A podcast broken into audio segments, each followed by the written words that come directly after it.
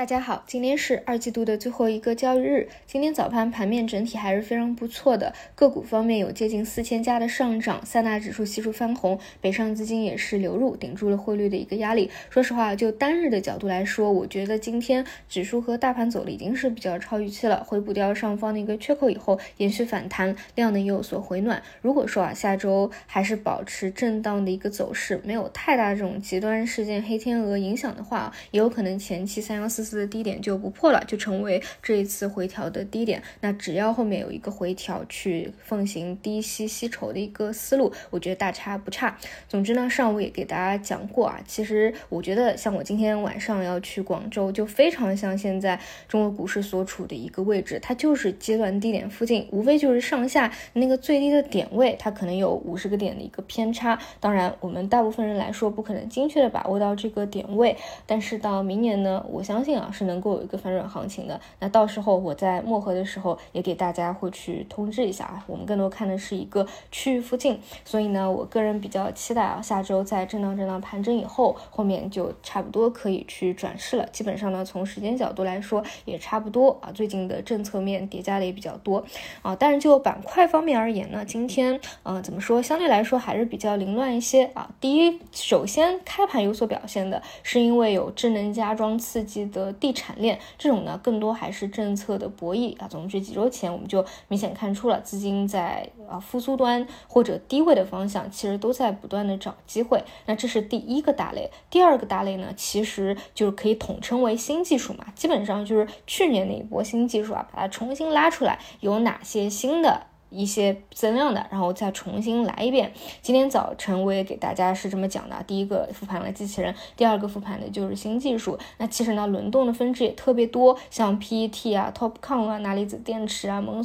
磷酸锰铁锂啊，这些基本上都是轮了一个遍啊。这个基本上你去年参与市场的应该都非常的熟悉啊。但如果你去年不在的，你是纯新手的，那你可能不是特别理解啊这些是什么，那也就不要参与了啊。这些的话还是比较适合。参与过的资金比较了解这一块的资金去做，毕竟理解起来呢还是要有一定的时间的。那么早盘最先有表现的是磷酸锰铁锂啊，是因为有消息的刺激，说特斯拉 Model 3的电池要升级成六十六度的磷酸锰铁锂了。然后呢，就是 PET 啊，PET 其实一直来说是新技术里面这一波的持续性也比较好的，因为连续有好几家公司发公告啊，有去松样啊，有。拿到订单啊，这是切实有一些进展和落地的，并且呢，也是能够落实到二季度的业绩当中的。除此以外呢，就是 TOPCon 啊、HJT 啊、钠离子电池啊，基本上也都是在走一个小趋势吧。你看啊，它真的都是趋势波段，已经是走出来了。那么资金呢，现在因为 AI 这边已经造成实质性的套牢盘了，并且呢，之前啊这个有很多透支的也比较多了，所以呢，一定是会往低位的方向不断寻找机会的。当然啊，我这我并不是说不看。好 AI，AI 它只是一个生命周期的早期，未来一定还会继续的。但你看今天游戏啊、传媒啊、算力啊，大部分还是以调整为主。这几天能够有比较好的超跌反弹的，它真的是个股。我觉得。短期的交易难度比较大，为什么不能等它调整一波盘整盘整啊，把筹码再沉淀一下，再等未来的一个新催化，那再来一波，那多好啊！所以不是说不看好，就未来一定是还会有的。大家呢也可以在这个时期多做一些功课啊，你觉得哪一些未来还会起来的？那么等震荡盘整沉淀一波以后，再去进行切入啊。只是短期呢，从短期的角度来说，我觉得。机器人还比 AI 好做呢。你看今天早盘又是量化的一个抬拉，那长线来说，你看现在多少多的低位的方向，资金都在持续的找增量、找机会啊，更不用说后面大把的那种偏价值蓝筹类的，他们总归会有一波估值修复的啊。你们不用觉得过去几年跌多了，它就再也起不来了。任何东西它都是一个周期轮回而已，只是说呢，因为这些它盘子实在太大了，它就是需要增量资金入场啊，不是说是在这个八千亿、九千亿的市场环境当中它就能够起来了。按照我们现在。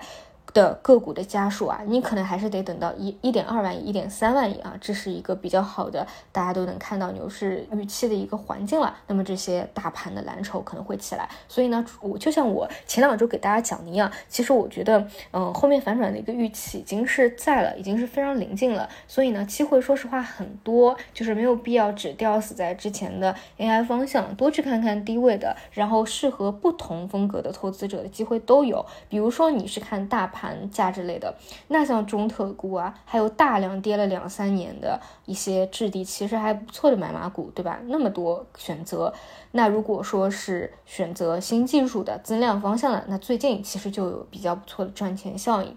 嗯，当然呢，今天从结构角度来说啊，也不能说是结构非常好吧，因为都还是偏向于一些细分分支为主，比如说新技术啊，比如说纯粹的空气宏观博弈的地产链啊，像很多昨天有所表现的什么存储芯片啊，都没有什么动静，所以呢，板块方面还是有一定的无序性啊，更多还是有前后顺序啊，叠加着一些消息啊，资金的一个选择来做的，嗯，所以呢，可能就是。几个交易日内啊，就非常短期的时候，免不了呢还有一定的消化震荡啊。但是对大家每个人来说，你本来就想要去布局的方向也不同。只要你的方向现在已经是明显的在震荡筑底，甚至已经是右侧起势了，你只要逢低低吸的这个思路都是没有问题的。那你一定要具体到日级别、分时级别，哪一天是一定妥妥的这个左侧或者右侧的一个抬拉，那必须得等到当天的一个盘中再去聊了，对吧？今天整体其实从大盘角度来说，还是结构化的震荡上涨为主。好好的，以上就是今天五评的内容，那我们就晚上再见。